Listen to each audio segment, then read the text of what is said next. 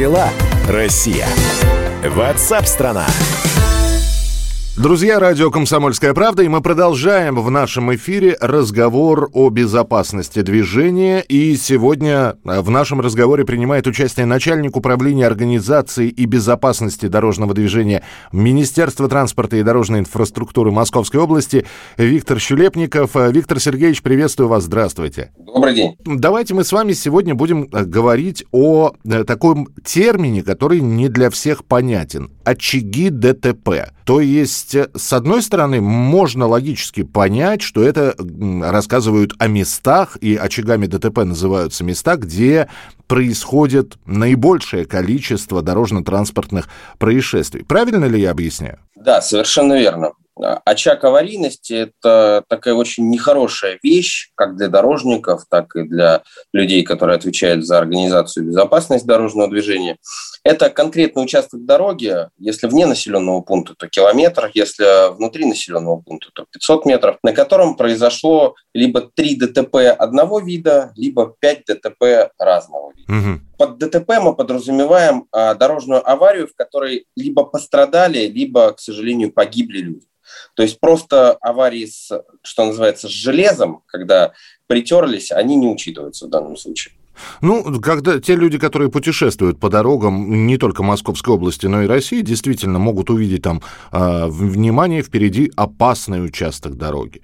Ну, здесь все это понятно, здорово, что предупредили, но вопрос все-таки, как с этими очагами ДТП бороться? Надо применять э, технические средства организации дорожного движения. Для разных участков это разные, но на самом деле у- есть универсальное средство, которое так не любят все водители, это комплексы фото-видеофиксации фиксации или дорожные камеры, как их еще называют. Чаще всего в очагах аварийности устанавливаются либо стационарные комплексы, то есть камеры на столбах, либо передвижные комплексы. И могу сказать, что вот среди всех инструментов э, этот является наиболее эффективным, потому что в первую очередь он э, приводит к снижению скоростного режима, ну, а, соответственно, более низкая скорость э, – это лишние несколько секунд на реакцию и ниже тяжесть последствий. Что касается других решений, традиционные э, меры – это светофоры на перекрестках, либо устройство кругового движения, э, если у нас очаг аварийности на перекрестке, там дополнительная подсветка, к примеру, либо пешеходного перехода, либо выведение сигнала светофора, дублирование его на опору. А, ну и есть различные там нестандартные решения, связанные с там, различными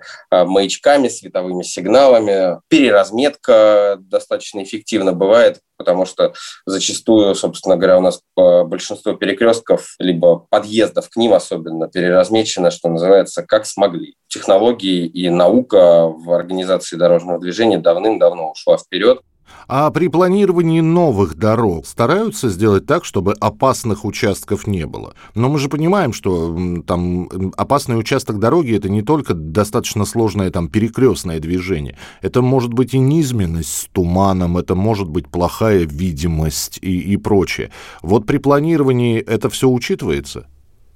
Да, конечно. При проектировании новых дорог задача изначально допустить, чтобы очаги аварийности не возникали. Могу сказать, что в целом это получается. Очагов аварийности на новых дорогах мы практически не фиксируем. Это я имею в виду новые дороги не только там построенные, но и спроектированные в первую очередь вот, там, за последние 10 лет. При этом, конечно, бывают случаи, э, в том числе там курьезные, у нас вот новая дорога в Подмосковье, э, западный обход города Сергиева Посада. Там обустроили круговое движение. И вот на этом круговом движении после открытия в течение там, трех месяцев сформировался очаг. Мы уже и торили в камеры, смотрели, что же происходит. Выяснилось, что все банально. Люди ночью несутся, освещение есть, но оно не совсем а, достаточное, скажем так и а, просто замечают там горочка, круг на горке, и замечают круговое движение в самый последний момент. В основном, что называется, бьются не местные, а те, кто транзитом проезжают по этой дороге.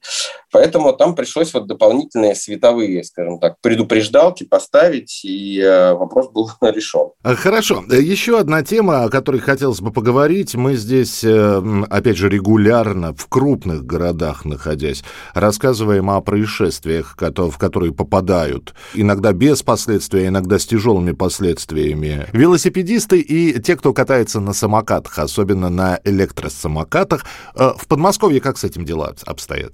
Ну, Подмосковье, как регион, расположенный рядом со столицей, не может, естественно, жить в отрыве или в какой-то параллельной вселенной. Естественно, у нас большое количество пользователей электросамокатов, велосипедов, и каждый год их число только растет. При этом могу сказать, что, к сожалению, в ДТП попадают владельцы личных транспортных средств, они арендованы. У нас в этом году есть и погибший, и э, там, двое раненых. И все это связано с тем, что э, если прокатные самокаты имеют уже встроенное ограничение скорости, а также там, возможно, в некоторых зонах, к примеру, там в пешеходных или на набережных, мы с операторами договорились еще в самом начале сезона, до того, как это стало мейнстримом после Петербурга, договорились, что мы снижаем там, до 15 км в час.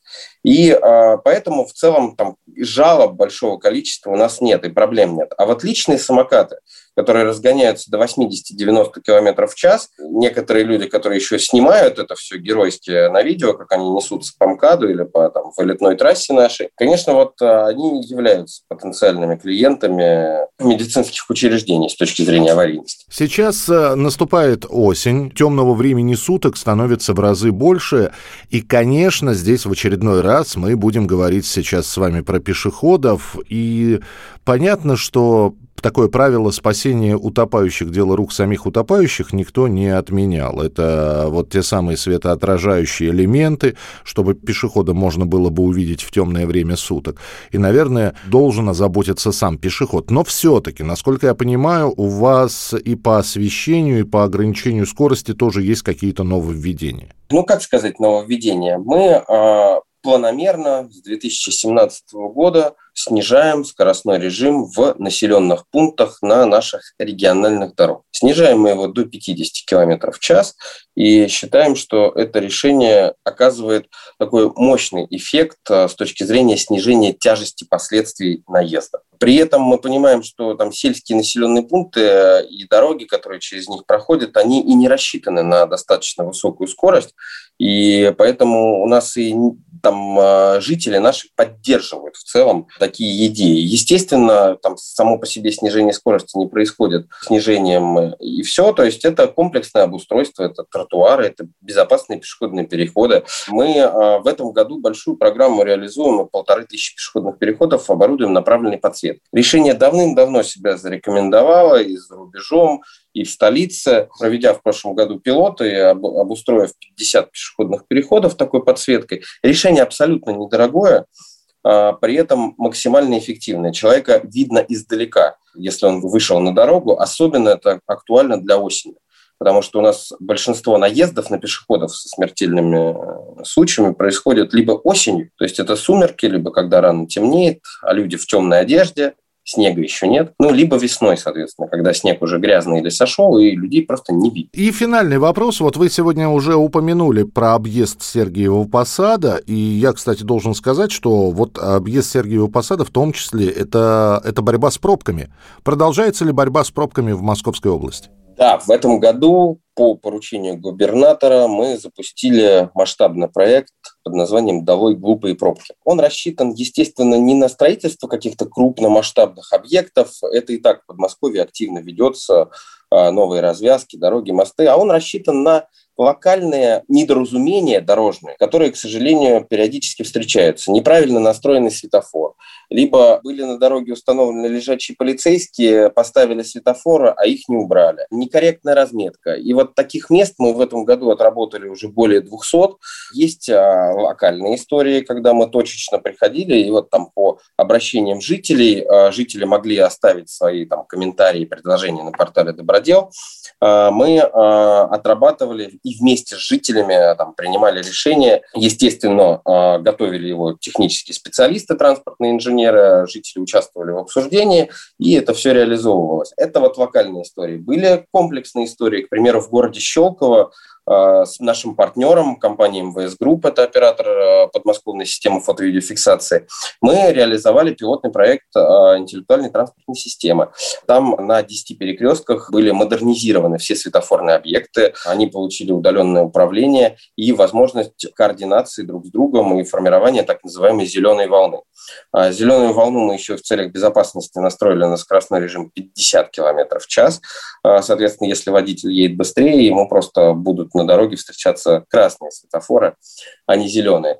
И могу сказать, что вот таким относительно простым и недорогим решением мы э, время транспортных заторов на основной артерии города Щелково, Пролетарском проспекте, сократили на 30%. Без э, реконструкции, без каких-то серьезных э, капиталовложений. Да, была сделана вокальная переразметка, там в одном месте дополнительный поворотный карман обустроен, но это все такие незначительные решения, которые позволили на самом деле по максимуму использовать существующую инфраструктуру. Ну, и нас... они дают...